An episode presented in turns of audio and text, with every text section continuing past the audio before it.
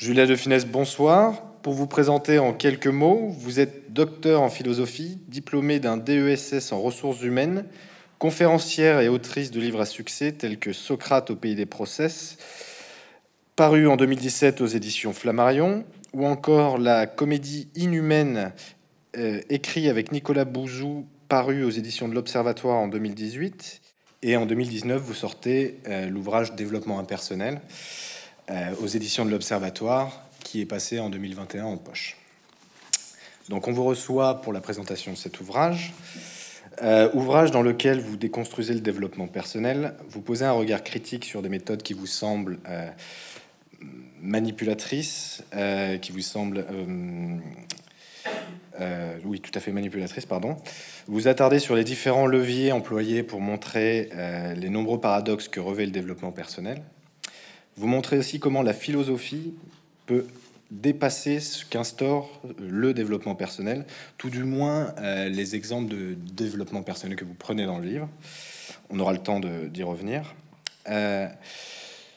Et euh, ces méthodes que, notamment, ce que permet la, philosophie de dépasser, c'est ce recentrement euh, excessif sur soi et ces méthodes qui sont, euh, comme vous les qualifiez, réductrices, c'est-à-dire qu'on réduit l'humain à des méthodes.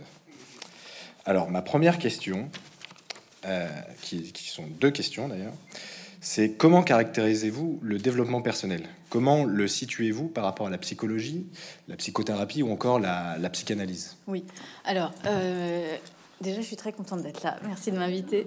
Et euh, deuxièmement, oui, je reviendrai sur l'introduction aussi pour nuancer peut-être certaines choses. Le développement personnel est une appellation d'origine non contrôlée qui est très vague, très vaste. C'est un mot valise, un concept fourre-tout dans lequel on met absolument tout et n'importe quoi. La psychanalyse, théoriquement, ne rentre pas dans le champ du développement personnel. Toutes les thérapies comportementales, tout ce qui vise l'augmentation du moi, c'est ce qu'on appelle aujourd'hui le développement personnel.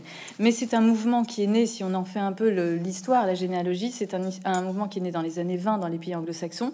C'est un, une autrice euh, qui s'appelle Alice Bailey qui a commencé à prévoir, à dire une grande méditation euh, euh, mondiale.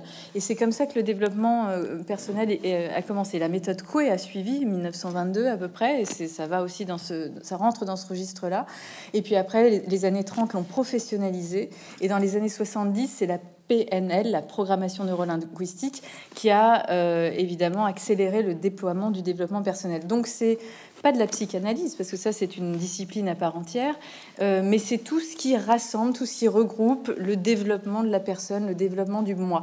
Et cette appellation, c'est un peu comme il y a quelques années le mot thérapeute, on mettait tout et n'importe quoi dedans. Euh, et c'est évidemment ce qui pose problème, parce qu'aujourd'hui, si je me dis euh, coach en développement personnel, je peux plaquer une, une, une, une plaque dorée devant ma porte et personne ne viendra absolument rien me dire. Donc donc c'est très l'extension du concept et euh, inversement proportionnel à sa compréhension. C'est plus c'est vaste, moins on comprend ce que c'est. Et là, on est en plein dans ce, dans fourre-tout euh, euh, très vaseux. juste, si je reprends peut-être les, premiers mots que vous aviez évoqués, c'est pas tellement manipulatoire. Enfin, dans l'idée de manipulation, il y a une idée de malveillance. Les auteurs de développement personnel, je ne leur fais pas ce procès d'intention-là. Très souvent, ils répètent, ils réutilisent des méthodes qu'ils trouvent un peu partout, en psychanalyse, en PNL, dans tous les en philosophie, ils se servent un peu de tout, ils font un patchwork et puis ils délivrent ça. Donc il n'y a pas forcément une, malveillance de leur part, mais si on décortique euh, vraiment les ouvrages, si on lit mot à mot les grands best-sellers, on voit qu'il y a à peu près toujours les mêmes rouages intellectuels et que euh, ça joue sur les mêmes ressorts psychologiques. Donc c'est pas de la manipulation, mais c'est de la, c'est de, oui, enfin c'est de la mauvaise utilisation de techniques euh, plus robustes. Voilà. Alors, nous voyons bien que avec le, nombre de coachs qui existent, que vous listez euh, dans votre ouvrage, le nombre de livres autour du développement personnel, on voit bien qu'il y a une explosion d'une pensée positive ou dans laquelle euh, on nie euh, tout ce qui est négatif, tout ce qui est toute forme de négativité, dépression, colère, toutes ces choses-là. Qu'est-ce que ça révèle de notre société en fait, de d'avoir à supprimer tout ce qui est négatif et de prôner justement une une positivité euh, envers et contre tout. Oui, on est propulsé depuis quelques années maintenant, hein, depuis 10-15 euh, ans, et ça vient des pays anglo-saxons, dans une psychologie positive, mais euh, qui prétend justement museler toutes les réalités mauvaises, noyer tous les poissons de la négativité. Il faut une osmose, un monde doux, un monde merveilleux. Le réel devient une fonction support. Le réel, on préfère un irréel radieux à un réel parfois odieux, et ça, on, le comprend tous. Mais et d'ailleurs, ce sont les ferments pour moi aussi de la cancel culture ou du woke qu'on voit euh, aujourd'hui et qui veut nier le réel, qui veut euh, effacer ce qui s'est passé dans l'histoire, qui veut euh, absolument museler tout cela. Donc c'est une psychologie positive qu'on voit dans beaucoup de domaines, évidemment dans le développement personnel, qu'on voit aussi dans les entreprises. pour, je ne sais pas si vous y êtes allé récemment dans ces entreprises ou si vous y travaillez, mais vous voyez qu'il y a des CHO, des Chief Happiness Officers, c'est-à-dire des officiers en chef du bonheur. c'est compliqué. Il y a eu toute cette mode-là. On a, on a vraiment bonheuriser à peu près toutes les sphères de, l'existence. Et donc, on est sur béatitude automatique euh, et on préfère s'illusionner, évidemment, que de se confronter au réel. Dans les entreprises, c'est très frappant, mais dans d'autres domaines aussi. Et pour moi, c'est ça qui m'intéresse, c'est que c'est presque un petit peu, alors c'est très peu vendeur ce que je vais dire, euh, c'est presque un petit peu dépassé parce que je pense que le Covid, la période, la Covid, pardon, la période Covid a atténué cette euh, bonheurisation, euh, ce bonheurisme absolu, et que, mais néanmoins, on retrouve ces, ces fondements-là dans le woke, dans la cancel culture qui veut vraiment nier le réel. Donc c'était une, c'est une même mouvance, mais là c'est la version soft. Maintenant, Rentre dans quelque chose de plus radical, me semble-t-il, mais qui se base sur cette même négation du réel. Alors, un des arguments qui nous viendrait spontanément euh, à l'esprit quand on, quand on fait la critique du développement personnel, c'est euh, ça nous fait du bien. Alors, pourquoi chercher à le critiquer? Et euh, ma question, c'est n'est-ce pas ce genre d'argument justement qui, camoufle des, des, pratiques qui sont ben, manipulatrices avec beaucoup de guillemets qui sont euh, qui profitent justement. Euh. Bah, l'argument du bien est un très mauvais argument. Euh, je, je l'aime pas du tout. Pourquoi? Parce que le, bien, un, drogué va vous dire bah oui, mais moi ma drogue ça me fait du bien. Un alcoolique va vous dire l'alcool me fait du bien. Un, fumeur va vous dire ma cigarette me fait du bien. Donc c'est pas parce que c'est pas parce que ça fait du bien que la chose est une bonne chose. Vous savez la, la fameuse phrase de Spinoza, c'est pas parce qu'une chose est bonne qu'on la désire, mais c'est parce qu'on la désire qu'on la juge bonne. et si, s'il suffisait de voir le bien pour le faire, euh, les choses seraient beaucoup plus simples dans l'existence. Mais euh, malheureusement, c'est pas le cas. Donc euh, l'argument du bien n'en est pas un. C'est encore une fois pas parce que si ça ne fait que du bien, bon, c'est là en l'occurrence, il n'y a pas trop de danger. Pourquoi j'ai écrit ce livre? C'est parce que un, je me suis dit, mais ça devient une réalité de plus en plus frappante. Les librairies n'en finissent pas d'accumuler les, ouvrages de développement personnel, et parce que j'ai aussi vu des désastres en entreprise, c'est-à-dire que beaucoup de gens allaient voir des coachs. Maintenant, vous avez vu qu'il y a des coachs pour tout, pour pour manger, pour euh, travailler, pour euh, se dynamiser, enfin pour, pour le sport bien sûr, dans lequel le développement, c'est un autre type de coaching. Hein. Mais euh, et donc j'ai vu aussi des désastres, des gens aller voir des coachs et finissaient chez le psychiatre parce que effectivement les, méthodes n'étaient pas forcément euh, les meilleures. Euh, donc le l'argument du bien n'en est pas philosophiquement un. Si encore ça ne fait que du bien, ça va, mais ça peut faire du mal aussi. Et c'est pas parce que ça fait du bien que c'est une bonne chose. Et puis et puis alors si si vous vous connaissez bien sûr le Philippe Muret, l'empire du bien, la bonté despotique, c'est toujours au nom du bien que les pires choses ont été commises. Donc on peut avoir des, des intention euh, très estimable, mais qui se termine en catastrophe euh, irrémédiable. Donc pour ces trois arguments-là, je ne suis, pas, suis pas favorable à l'argument du bien. Ça, du ça me fait du bien. Alors un des axes majeurs que vous développez dans votre ouvrage, c'est la question de la responsabilité du lecteur ou d'une personne face à un, à un, coach. En effet, quand on vous lit, on, et que notamment avec les trois ouvrages de développement personnel que vous citez, que ce soit Lise Bourbeau, Les cinq blessures qui empêchent d'être soi, Jacques Attali, Devenir soi et Thomas Dassembourg, Cessez d'être gentil, soyez vrai. Ils nous font comprendre que nous sommes responsables de notre malheur, mais aussi, justement, nous sommes responsables aussi du, bonheur à suivre, à, venir, par l'application, et ça passe par l'application de leur méthode. Et si nous échouons, cela ne peut être que notre faute, parce que leurs méthodes sont jugées euh, assurées de réussir. Peut-on, alors ma question c'est cela, peut-on penser ainsi le moi, le culpabiliser ainsi sans le remplacer, sans le replacer dans son contexte socio-économique, politique? Alors euh, oui, deux choses. C'est-à-dire pourquoi j'ai encore une fois l'un des enjeux, c'est pas de critiquer les coachs et d'être polémique et de, de, détruire ce, type d'ouvrage. C'est pas ça. C'est de critiquer pour libérer, c'est de déconstruire pour libérer. Pour moi, c'est toute la mission de la, philosophie, de repérer les rouages et de dire voilà, est-ce que c'est un leurre intellectuel? Est-ce qu'il y a vraiment quelque chose à faire fructifier? Et, euh, et je les je l'ai pas trouvé dans ces dans ces ouvrages-là. Alors j'en ai pris trois. En fait, ce, livre-là est issu d'une thèse de philo que j'avais fait sur l'authenticité, euh, mais c'était difficile de ne pas se préoccuper de ce qui se dit aujourd'hui au sujet du moi. Donc c'est pour ça que je me suis attelée à ces, ouvrages-là en disant mais qu'est-ce qu'on dit de l'identité personnelle aujourd'hui? Où est-ce que ça se trouve le plus? C'est euh, certainement dans ces ouvrages-là. Et donc j'en ai pris trois là dans ce livre-là, mais c'était évidemment une étude plus exhaustive pour une, thèse.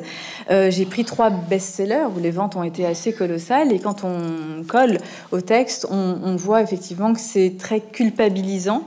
Et c'est un des enjeux du livre de se dire, mais c'est parfois liberticide pour l'individu parce qu'on vous dit, regardez, agissez comme ceci, faites comme ceci, appliquez la recette et vous serez, euh, vous aurez plus confiance en vous, vous serez plus authentique et puis tous les sujets du développement personnel. Donc c'est liberticide parce que vouloir correspondre à un moule, vouloir correspondre, appliquer une recette et correspondre à une essence, c'est absolument liberticide pour l'individu. Deuxièmement, euh, c'est très culpabilisant parce qu'aujourd'hui, avec tous les outils qu'on a, tous les ouvrages qu'on a pour développer son bien-être, finalement, quand on n'est pas heureux, on se dit bah, c'est de notre faute. J'ai des psy, j'ai des psychothérapeutes, j'ai des coachs, des coachs, j'ai euh, des, euh, des chief happiness officers en entreprise, j'ai tout. Mais donc, si je suis pas heureuse, c'est que c'est bien de ma faute. Donc, c'est très culpabilisant pour le lecteur. Les auteurs se déchargent, évidemment, ils, ils, ils ont le beau rôle, mais c'est cette vision culpabilisatrice et liberticide pour le lecteur et même dépersonnalisante, parce que c'est ça le grand paradoxe du développement personnel, c'est comment voulez-vous qu'un livre de développement personnel qui prétend s'adresser au moi de chacun euh, vous parle de votre moi le plus intime alors qu'il s'adresse à des millions d'autres lecteurs? C'est quand même, il n'y a pas plus impersonnel que le développement personnel. Donc c'est dépersonnalisant, c'est liberticide, c'est culpabilisant, euh, et ce sont les trois, euh, les trois axes qui m'ont m'ont donné envie d'écrire ce livre qui se veut libérateur plus que polémique. Alors, on observe une tendance à la maîtrise de tout dans, cet ouvrage, euh, comme si l'homme et ses sentiments pouvaient être identifiables et maîtrisables. Euh, l'imprévisibilité, pour aller mieux, est-elle est-elle à bannir? Alors, euh, euh oui, voilà. Une fois qu'on a déconstruit un peu les ouvrages, je me suis amusée à déconstruire, enfin amusée. Euh, je me suis attelée à déconstruire les recettes comportementales de ces ouvrages, et après, on remarque qu'à travers un certain nombre, beaucoup d'ouvrages, ils véhiculent un certain nombre d'idéologies qu'on retrouve dans beaucoup de sphères de notre de notre vie. Et celle du volontarisme absolu, on la retrouve dans beaucoup de sphères.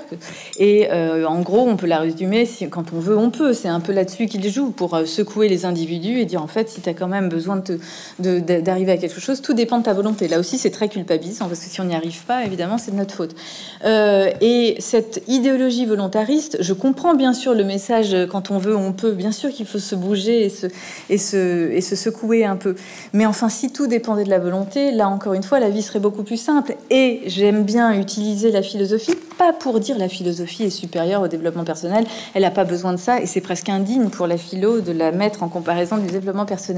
Mais elle permet de contredire certains arguments, et si on prend un auteur, alors que certains vont pas ranger dans les philosophes, mais euh, ça c'est un autre sujet, mais moi oui, euh, si on pense à Proust, mais c'est l'éloge de l'involontaire. Quand est-ce qu'on a le plus accès à soi-même? C'est quand on revit une situation, quand on revit un moment passé, et pour revivre ce moment passé, c'est l'involontaire qui prime. Tout d'un coup, je sens le parfum. C'est l'exemple de la petite Madeleine. Je sens le parfum, euh, un parfum ou je sens le parfum de, quelqu'un dans la rue. Tout d'un coup, ça me rappelle évidemment euh, ma grande tante ou ma grand-mère et je me revis à cette époque-là. Et là, j'ai accès, j'ai une sens, le sentiment de, moi-même, le sentiment du soi, qui est qui est qui est très frappant. Mais encore une fois, c'est la mémoire involontaire. Il appelle ça le souvenir involontaire. c'est contingent, c'est une rencontre fortuite, c'est une sensation aléatoire, fortuite, involontaire, qui crée ce sentiment du moi. Donc le meilleur accès, si je prends Proust, le meilleur accès à soi-même, c'est l'involontaire, et c'est certainement pas un travail de la volonté comme le suggère ce, type d'ouvrage.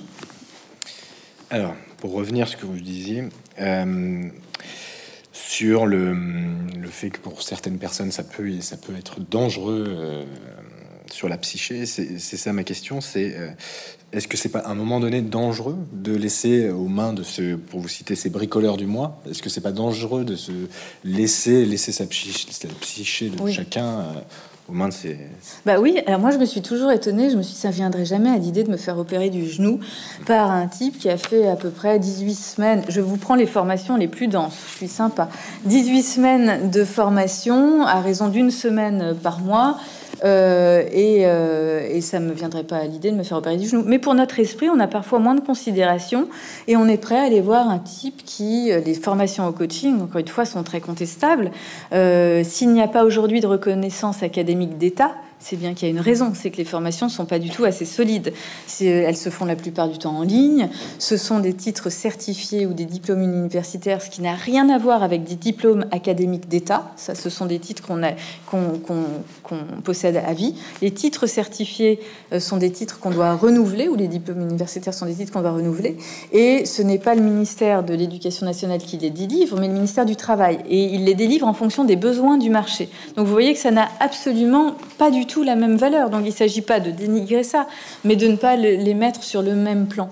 Donc euh, moi, je préfère, quand il s'agit de mon esprit, d'aller voir des gens qui ont une expérience, qui ont des diplômes euh, reconnus euh, par l'État. Ça garantit quand même une certaine légitimité.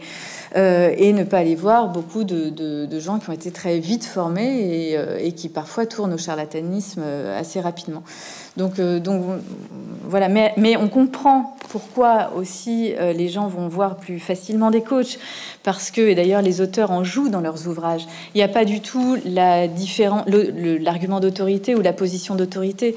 Un coach se dit compagnon de route. Et d'ailleurs, beaucoup d'auteurs tutoient le lecteur. Il y a une sorte de compagnonnage, euh, cher lecteur, avec toute... Lise Bourbeau, vous l'avez cité, elle finit son introduction avec amour, avec amitié. Enfin, on est dans une sorte de connivence bienveillante et sympathique, une effusion de sentiments qui met le lecteur sur le même plan que l'auteur.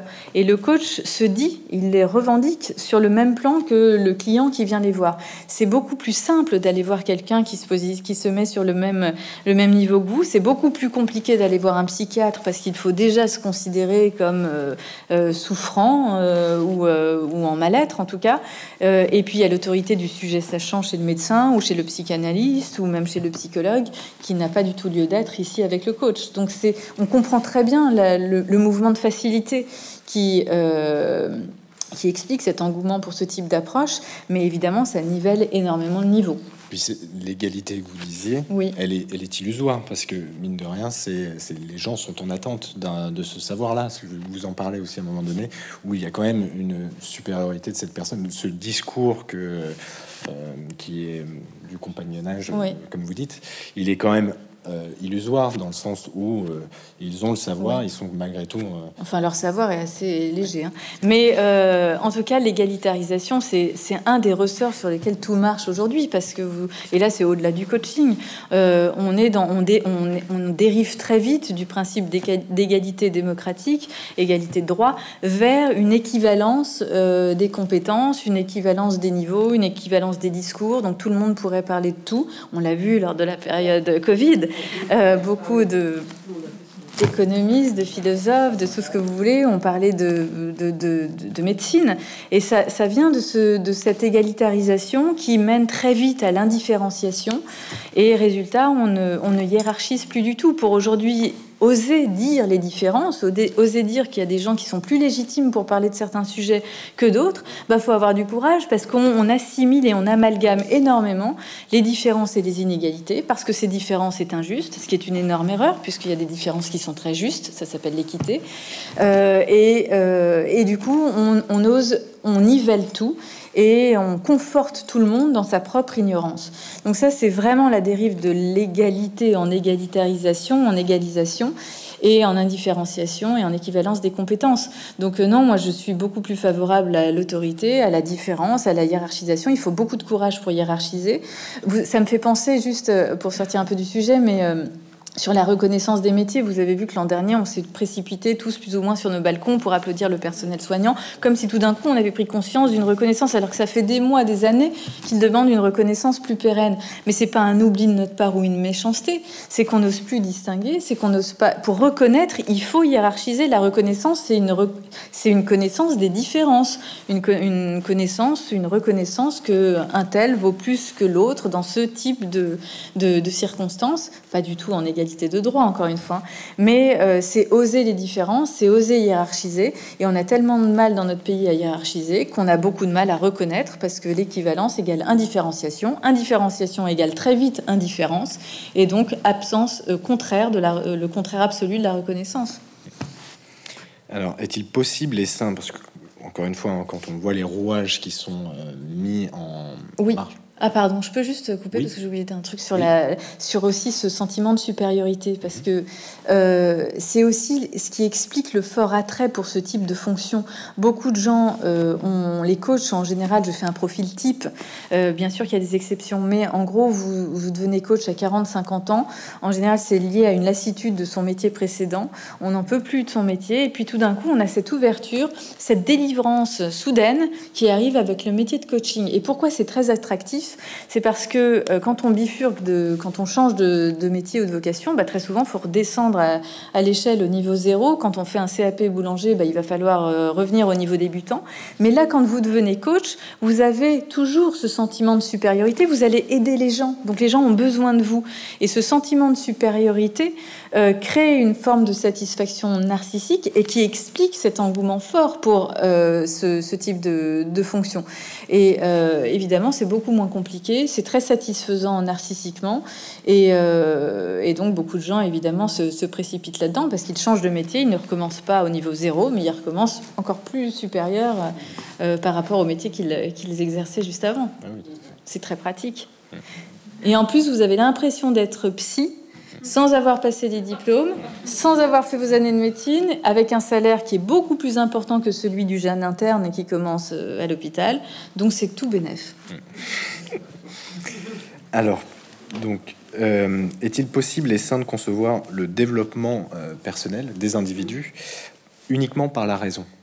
Alors voilà, une des autres idéologies du développement personnel, c'est évidemment la rationalisation. Puisque ce sont des ouvrages qui s'adressent euh, aux lecteurs et qui a des méthodes et des recettes, il faut bien tout miser sur la rationalisation, puisque tout dépend de la raison, tout dépend de l'effort de son esprit pour atteindre le Graal, le bonheur, le bien-être, l'authenticité, etc. Mais évidemment que c'est une illusion. Si l'homme n'était que euh, rationalisation, rationalité, là encore une fois, la vie serait beaucoup plus simple ou beaucoup plus triste surtout. Euh, mais encore, si on utilise la philosophie, là, vraiment j'utilise la philosophie pas dans une idée de hiérarchisation du tout, mais dans une idée, c'est un outil pour moi, un outil, il n'y a pas plus rigoureux en, termes de raisonnement que la philosophie pour moi, donc c'est de l'utiliser comme un outil pour dire, mais regardez, tout ce que vous présupposez dans les ouvrages de développement personnel ont été questionnés, ont été challengés par les philosophes depuis la nuit des temps, et on fait comme si ça n'existait pas. Mais la rationalisation de l'esprit, c'est quand même un présupposé qui est très contestable. Hume, Descartes vont vous dire, mais l'homme n'est pas du tout euh, tout Euh, Nietzsche va vous dire, mais sous tout, jugement, j'ai un affect. dont même, même quand on pense qu'on rationalise, en fait, c'est un affect qu'on essaye d'objectiver. Mais euh, tout n'est pas, pas rationnel. Et puis, entre le match raison-passion, au sein de nos petits cœurs, on sait très bien que la raison perd souvent et que la passion gagne. Et moi, je préfère des auteurs comme Spinoza ou Descartes qui vont vous dire mais pour contrer un désir, c'est pas la raison qui va gagner, ça elle est sûre de perdre. Pour arrêter de fumer, c'est pas ma raison qui va me permettre d'arrêter de fumer, euh, mais c'est un autre désir supérieur à mon désir premier qui va venir le contrer et qui va venir l'emporter et, le, et, gagner le match, si vous voulez. Donc c'est certainement pas euh, par la raison qu'on combat euh, à tout prix les passions. Bien sûr que oui, heureusement que la raison est très forte la philosophie est quand même un exercice rationnel. Mais au sujet des sentiments, quand il s'agit de contrebalancer des sentiments euh, à partir d'une rationalité, très souvent il faut un autre désir ou, des sentiments un peu plus forts pour les, pour les contrer. Justement, euh, vous avez, euh, on va revenir sur David Hume. moi, j'avais une question, c'était quelle différence faites-vous entre la construction du moi fantasmé que prône le développement personnel, c'est-à-dire ce, moi heureux qu'on rêve d'être, et ce que terroriste David Hume, que vous citez dans la dernière partie de, l'ouvrage dans laquelle vous faites les déconstructions philosophiques. Euh, qui explique que la perception que nous avons d'un moi est une construction imaginaire. Oui, là encore, un des présupposés du développement personnel, c'est de supposer qu'il y a un moi. Développer votre moi, développer votre identité, comme si le moi était un noyau insécable qu'on peut trouver au fin fond de, notre, de nos tripes. Euh, bien sûr qu'il y a des auteurs qui pensent qu'il y a une, un, noyau, une identité, mais il y a aussi beaucoup de philosophes qui ont contesté l'existence de ce moi. Qu'est-ce que c'est que ce moi? Mais ça, on ne questionne jamais l'existence du moi. C'est évidemment trop compliqué euh, pour les auteurs de développement personnel euh, de rentrer dans ces questionnements philosophiques qui sont euh, très, compliqués, très compliqués et que les philosophes, là je parle pas de moi, hein, je parle des, des, grands penseurs qui ont évidemment théorisé ça. Et donc, euh, un auteur comme Hume va vous dire, mais le moi est une illusion. C'est le travail, c'est tout le travail opératoire, la combinatoire de l'imagination qui a le sentiment d'un moi. Mais si vous cherchez au fond de vous-même ce qu'est le moi, vous trouverez un trou noir. Euh, c'est l'imagination qui, parce qu'on a des sensations qui se ressemblent et qui sont très proches, qui sont très rapides, qui se succèdent les unes les autres, va euh, passer de l'idée d'une ressemblance de sensations à l'idée d'une mêmeté, et de l'idée d'une mêmeté à l'idée d'une identité. Et donc très vite, on va construire, façonner l'idée d'un moi, l'idée d'une identité euh, fixe, mais c'est un, une combinatoire de l'esprit et ça ne renvoie pas forcément à un noyau réel qui serait euh, mon petit moi. Euh, un auteur plus contemporain, évidemment, Clément Rosset, a écrit un livre qui s'appelle Loin de moi, un tout petit livre qui est merveilleux et qui, plus vous cherchez au fond de vous votre moi, bah, plus c'est sombre et moins vous trouvez quelque chose. Donc, d'autres philosophes pourraient vous dire qu'il y a quelque chose qui demeure. Hein. Si je prends un, auteur comme Ricoeur, c'est formidable parce qu'il parle de l'ipséité, pardon, c'est-à-dire ce qui demeure à travers tous mes changements. J'ai beau entre le bébé et le vieillard, qu'est-ce qui reste de moi, qu'est-ce qui demeure de moi? Bah, c'est pas le corps, euh, c'est pas forcément l'esprit. Quelqu'un qui perd la mémoire, est-ce que c'est franchement quelqu'un d'autre ou est-ce que c'est le même? Ce sont des questionnements euh, ouverts. Mais ce qui reste, on peut pas penser l'identité sous le registre de la mêmeté parce que rien ne reste le même. Mon esprit change, mon corps change, donc mon identité n'a rien à voir. L'identité est trop souvent pensée comme de la mêmeté. L'identité doit être pensée plutôt comme une ipséité, c'est-à-dire quelque chose, l'essence de moi-même qui traverse le temps et qu'on ne peut qu'on ne peut saisir qu'à travers deux formes, euh, ce qu'il appelle l'attestation. Quand vous faites une promesse, eh ben, et que vous dites dans 20 ans, je promets à mes enfants de leur donner ceci ou cela, ou de leur faire ceci ou cela il y a quelque chose du moi qui perdure, mais qui n'est pas tangible, qui n'est pas concret, qui n'appartient ni au corps ni à l'esprit, qui peut s'altérer, mais en tout cas c'est marqué dans le temps et c'est une façon de saisir, autant que faire se peut, euh, ce moi. Et dans l'identité narrative, c'est aussi dans la mise en récit, nous dit euh, Ricoeur, dans l'identité narrative, qu'on va saisir euh, le continuum d'un moi, parce que on va faire de la, des expériences disparates et nombreuses de l'existence, on va les réunir dans un récit, et donc ça va donner une, une unité, et, et, ça va unifier ce moi, mais qui n'est pas unifiable dans la, dans la vie réelle. Donc la mise en récit, l'identité narrative ou l'attestation permettent de saisir ce qu'il appelle l'ipséité, c'est cette durabilité du moi.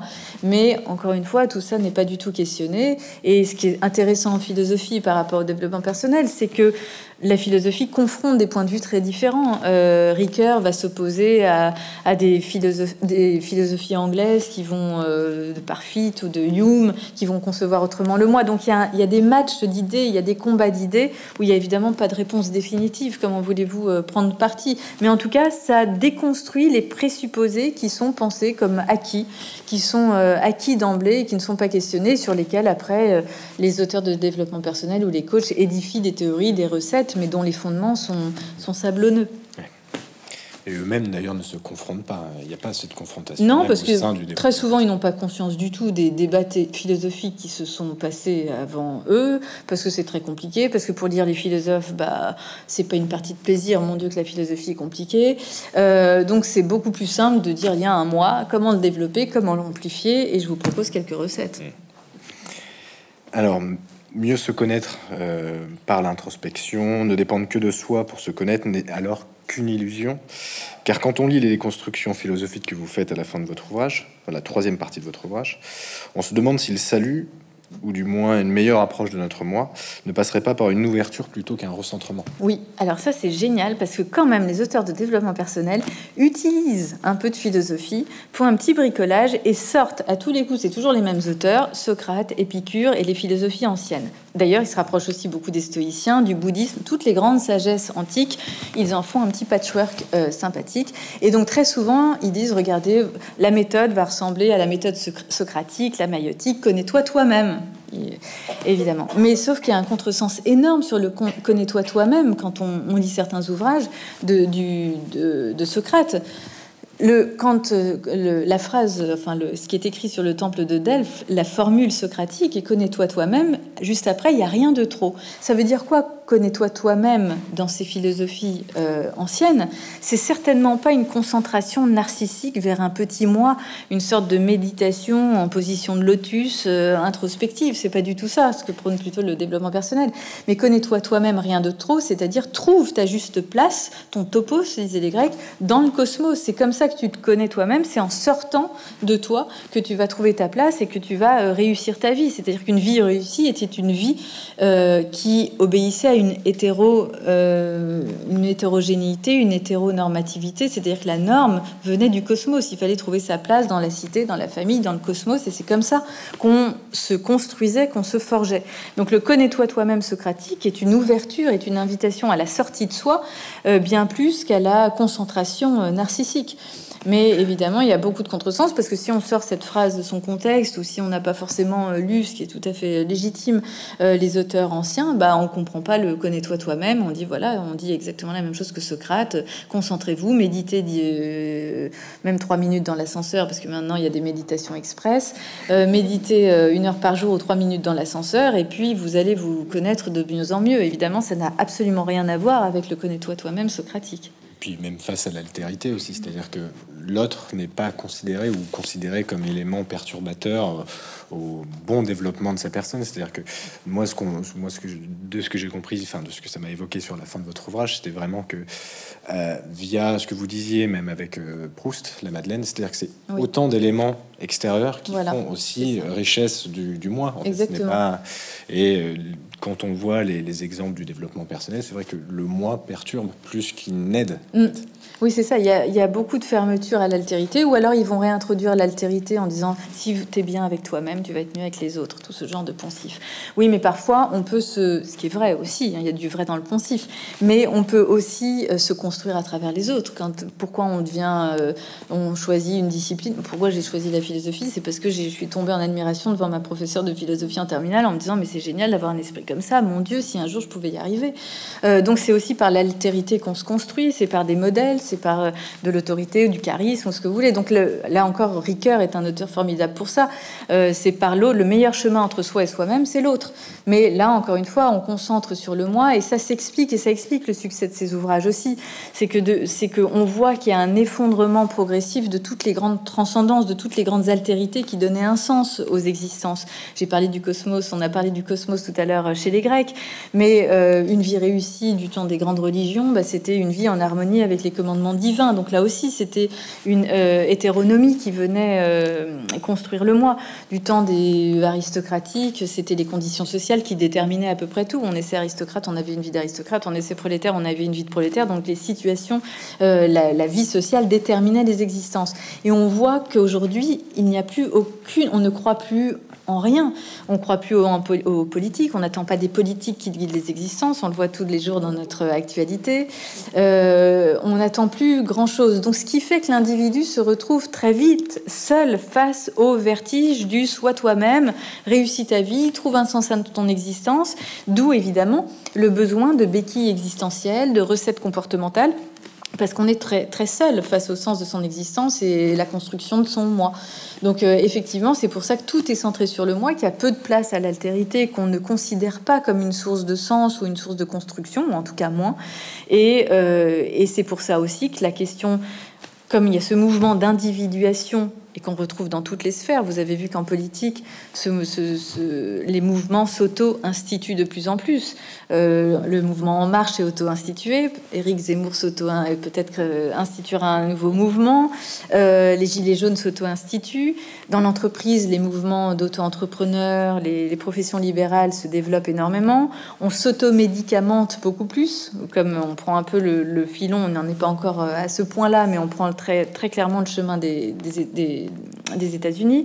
Euh, dans, tous les dans tous les, on a maintenant des coachs sportifs euh, à domicile, on ne fait pas forcément du sport collectif. Donc dans tous les secteurs de l'existence, il y a un culte de l'authenticité, un culte de l'individu qui s'explique, me semble-t-il, entre autres, mais par cette chute des grandes transcendances et des grands euh, mouvements collectifs. Ce qui fait que la question, les questions centrales deviennent la question du bien-être, c'est la question du moi, et la question de la santé. Et là, l'année a été euh, absolument éclairante là-dessus. Les deux questions qui comptent le plus pour l'individu aujourd'hui, c'est sa santé et son bien-être. D'où, évidemment, le succès colossal de ces ouvrages qui surfent sur la demande, qui est bien légitime. Moi, je critique pas du tout les gens qui lisent ces ouvrages parce que on comprend très bien le besoin. On a besoin de, ces ouvrages et de ces aides-là, mais elles surfent sur la demande. C'est pas l'offre qui crée la demande. Là, c'est vraiment la demande qui crée l'offre, et euh, c'est une littérature qui se, une littérature, ou enfin euh, une écriture qui se veut euh, émancipatrice et qui est en fait très soumise à l'ère du temps. Et un des arguments phares aussi du, du développement personnel, c'est la rapidité. Oui. C'est-à-dire que euh, pour euh, développer un moi euh, vers le bonheur, ils ont la recette qui va vite. Oui, ça c'est la recette de la recette. Il n'y a rien de plus irrésistible que de se dire, bah, en un livre, en 150 pages, je vais avoir la recette pour devenir plus authentique, avoir confiance en moi, être le meilleur manager de l'année, être le meilleur père de famille de, de la Terre, etc. Donc évidemment, c'est la recette de la recette. Il mise sur un temps très court parce qu'aujourd'hui, prenez un temps long mais alors c'est décourageant et ce n'est absolument pas sexy. Ça, tout ce qui demande un effort est très vite déconsidéré.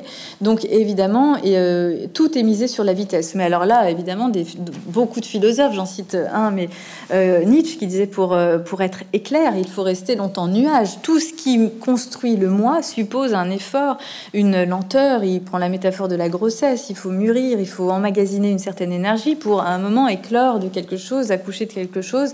Et c'est certainement pas en un clic de doigt ou en un clic numérique qu'on va, va arriver à quelque chose. Mais effectivement, ça, c'est un des, des, attraits de ces ouvrages-là, c'est d'insister sur la recette, de proposer des recettes en un temps record. Euh, deuxièmement, c'est aussi une lecture très facile. Il n'y a rien de. Quand on ouvre un ouvrage de développement personnel, on comprend tout immédiatement, ce qui est très agréable. Je le concède volontiers. Il y a aussi le côté proximité avec l'auteur que j'ai évoqué tout à l'heure, l'égalitarisation. On tutoie, on est sur la même route, on a vécu les mêmes trucs, donc on va partager des expériences. Euh, comme si les expériences se partageaient, mais enfin. Et euh, c'est un autre point. Et enfin, euh, il mise aussi sur ce que Freud avait évidemment cartographié, les fantasmes les plus communs de l'humanité. J'en résume ici trois, mais ça fait partie aussi des, des, des ressorts sur lesquels il joue. Et ça marche toujours. En gros, ils promettent quoi? Ils promettent soit euh, ce que Freud appelait les promesses de réparation. Vous n'avez pas su répondre à un tel, vous n'avez pas su résoudre euh, cette situation, vous n'avez pas trouvé la solution. La prochaine fois, vous aurez la recette, vous aurez les clés. C'est des promesses de réparation. On a tous en nous, en se disant tiens, j'ai mal répondu, j'ai pas eu cet à propos, j'aurais dit dire ceci. Évidemment, le temps fait que c'est trop tard. Euh, donc voilà, ça c'est des promesses de réparation. Deux, des promesses de possession. Euh, vous allez enfin reprendre votre vie en main. Vous avez été un bon petit soldat, vous avez suivi des injonctions euh, éducatives, sociales, culturelles, vous avez toujours agi pour les autres. Maintenant, vous allez euh, enfin reprendre votre vie en, main, vous allez vivre pour vous-même. Ça, c'est irrésistible parce qu'on a tous plus ou moins aussi ce sentiment-là. Et la troisième est encore plus irrésistible, c'est les promesses de séduction. Et c'est ce que Freud appelait, le, elle joue cette promesse-là sur le, ce qu'il ce qu'il appelait le, narcissisme de la petite différence. C'est-à-dire que il faut bien être comme tout le monde, il faut bien être conforme pour, se, pour, s'adapter à une société. Donc il ne faut pas être un ayatollah, il ne faut pas être différent et s'affranchir complètement. Mais il faut une petite différence parce que c'est toujours flatteur de dire à quelqu'un vous êtes évidemment comme tout le monde, mais vous avez quand même un petit truc en plus que personne n'a vraiment vu encore. Euh, vous êtes une perle, voilà, vous, êtes une perle rare, mais on l'a pas encore assez vue. Ah bah ça, évidemment, ça fait plaisir à entendre et c'est irrésistible. Donc les promesses de séduction qui appuient sur le narcissisme de la petite différence, les promesses de réparation et les promesses de possession sont irrésistibles. On vous promet ça dans un livre, il y a de fortes chances que le livre euh, marche bien quand même. Ce qui, est, ce qui est intéressant, c'est que c'est dans ces trois ouvrages-là que vous citez, dans celui-ci, C'est-à-dire que ce sont des gens qui n'ont pas utilisé forcément, enfin, qui, qui sont pas le résultat de ces méthodes-là, en fait, et qui nous les prônent et, euh, qui donnent ces, des exemples aussi parfois vagues de personnes euh, ayant réussi. C'est-à-dire que malgré tout, ça, ça marche, ça fonctionne. Ah oui, le coach n'est pas une contradiction près. Mm. Euh, il y a beaucoup de, de coachs. En... Alors, les titres sont toujours très pompeux. On va pas dire un coach en nutrition, on va dire un coach en stratégie nutritionnelle. Ça fait quand même un peu mieux. Mais il y a des gens de 150 kilos qui sont coachs en stratégie nutritionnelle. Ça pose pas de problème. Il y a des gens qui ne sont pas mariés, mais qui sont conseillers conjugaux. Il y a des gens qui n'ont pas d'enfants, beaucoup, et qui vont s'improviser euh, super nanny ou, euh, euh, coach en, en éducation. C'est pas du tout un problème, la contradiction pour le, les, les, auteurs de développement personnel ou les coachs. donc oui, tout, on trouve tout, absolument tout. Ça, c'est un florilège. Alors, y a-t-il au fond ce qu'on pourrait appeler un bon développement personnel. Si oui, comment le reconnaître et comment se prémunir justement de ces, ces, impostures avec... Euh, oui, moi, euh, écoutez, moi, le, je sais pas s'il y a un bon développement personnel. Il y a des bons coachs, il y a des bons auteurs, euh, mais une qualité ne fait pas euh, un métier. C'est ça le problème, parce qu'à chaque fois que j'ai dit, alors les coachs me sont tombés dessus, bien sûr, ils me haïssent, mais mais c'est pas grave. Mais le, ils m'ont souvent ils m'ont dit oui, mais vous généralisez dans votre livre, vous parlez des coachs, d'un profil type de coach, alors qu'il y a des coachs qui sont très bons. Mais ça, c'est pas du tout un argument. Heureusement on généralise, sinon on ne peut parler de rien. Mais ils confondent généralité et généralisation. La science procède par généralisation, par induction. On va partir de quelques de quelques, euh, de quelques doses, et puis on va augmenter en se disant bah, ça va marcher pour le plus grand nombre. Euh, on ne peut parler de rien si on ne généralise pas. La généralité, c'est de déduire d'une, d'une essence un comportement. Il, il les coach donc ceci. Ça, non, je fais pas du tout ça. Ça, c'est de l'essentialisation, c'est de la généralité, et ça, je suis absolument contre ce type de, de, raisonnement, bien sûr. Mais la généralisation est absolument nécessaire. La science ne procède que par généralisation, et quand on essaye de décrire une tendance forte, forcément, on généralise. Donc, tout ça pour dire que, euh, bien sûr qu'il y a certainement des, bons coachs et des bons, et des bons ouvrages, euh, mais... Euh, mais qu'est-ce que je veux dire Quand une fois que j'ai dit cette phrase-là, je ne sais plus quoi dire après parce que j'en suis pas si convaincue que ça. Mais c'est par politesse, je dis ça. Non, les gens qui sont bons et qui développent, c'est moi je trouve qu'il y a des très bons coachs. Par exemple en sport, les coachs sont formidables parce qu'ils ont eu une expérience de sportif de sportifs en général très conséquentes. Les coachs qui sont très bons en entreprise sont en général des dirigeants qui ont eu une, grande, une longue expérience et qui font un peu du mentoring, si vous voulez. Ça se rapproche plutôt de ça pour moi le bon, le bon coaching. Mais c'est pas des gens qui n'ont pas euh, exercé le métier euh, pour lesquels ils vont coacher. Il y a beaucoup de, je prends même des, il y a beaucoup de femmes hein, dans les coachs euh, qui n'ont jamais dirigé d'entreprise ou beaucoup de, d'hommes qui n'ont jamais dirigé d'entreprise et qui vont devenir coach de dirigeants. Donc c'est ça que je, que je critique, c'est ce manque de, légitimité pour prétendre conseiller d'autres personnes qui ont exercé le métier. Donc quand le coach est bon, c'est qu'il a en général pratiqué ce pourquoi il conseille et qu'il s'est frotté à une discipline très forte, à une rigueur très forte, et qu'il a, euh, a travaillé. Vous voyez, moi, en fait, ce que j'aime pas là-dedans, c'est la facilité euh, et la facilité d'accès à certaines positions qui se disent supérieures et qui, pour moi, sont très, très inférieures. Euh, c'est un peu honteux dans notre pays, surtout après l'année qu'on a passée, de voir qu'il y a des métiers utiles et nécessaires dont la survie de la population ne peut absolument pas se passer et qui n'ont pas la reconnaissance que certaines personnes ont alors qu'elles ont suivi quelques, jours de formation sur Internet et ont un titre un peu ronflant. C'est quand même assez indécent, injuste. Euh, donc, euh, donc voilà, c'est euh, ce manque de reconnaissance, ce manque de proportion ce manque de d'esprit critique sur ce qu'on nous propose qui me paraît à combattre. Donc un retour à la philosophie. Alors non, parce que la philosophie c'est pénible à lire, ça demande de l'effort. Euh, et mais pour moi la philosophie c'est un, c'est surtout pas polémiquer, c'est pas de dire les coachs sont nuls, c'est pas du tout ça l'objet, c'est de faire la généalogie d'un phénomène. Pourquoi on en arrive là aujourd'hui? Pourquoi les meilleures ventes, enfin sauf contradiction de votre part, mais en tout cas pourquoi les meilleures ventes d'ouvrages sont quand même principalement des ouvrages de développement personnel? Qu'est-ce que ça dit de l'individu? Qu'est-ce que ça dit de notre société? Et qu'est-ce qu'on y trouve? Est-ce qu'il y a vraiment une matière dense? Est-ce qu'on peut utiliser ces, références qu'ils nous donnent ou est-ce que ce sont des leurs intellectuels qui jouent sur les mêmes ressorts psychologiques et qui nivellent vraiment l'esprit? Donc moi, c'est pas du tout se retourner vers la philosophie, c'est se retourner vers le sport, vers des actions véritables, vers des disciplines qui forgent l'humain et se concentrer et se, euh, vers un but et se, donner l'effort de, de, oui, de s'accomplir vers un but donne plus de sève à notre être que n'importe quelle recette de bien-être. Donc moi, c'est pas du tout valoriser la philosophie ou dire aux gens aller vers la philosophie, certainement pas. Euh, mais c'est se dire utiliser la philo autant que faire se peut pour démanteler et ne pas se laisser avoir intellectuellement par certaines euh, modes, par certaines tendances, et aller surtout vers des disciplines riches, denses, qui forgent l'individu, qui supposent de l'effort, ça c'est vrai, que ce soit des, disciplines intellectuelles ou artistiques ou sportives, mais en tout cas qui donnent le sentiment de soi, qui permettent au moi de sentir qu'il est parvenu à quelque chose et qu'il correspond donc à quelque chose qu'il a une certaine densité. Mais il n'y a aucune densité sans effort, c'est pas possible. C'est pas gay, hein, c'est dommage, mais euh, j'aimerais bien dire le contraire, mais il faut être honnête quand même un petit peu. Merci beaucoup. je vous remercie beaucoup de m'avoir invité. Merci d'être venu.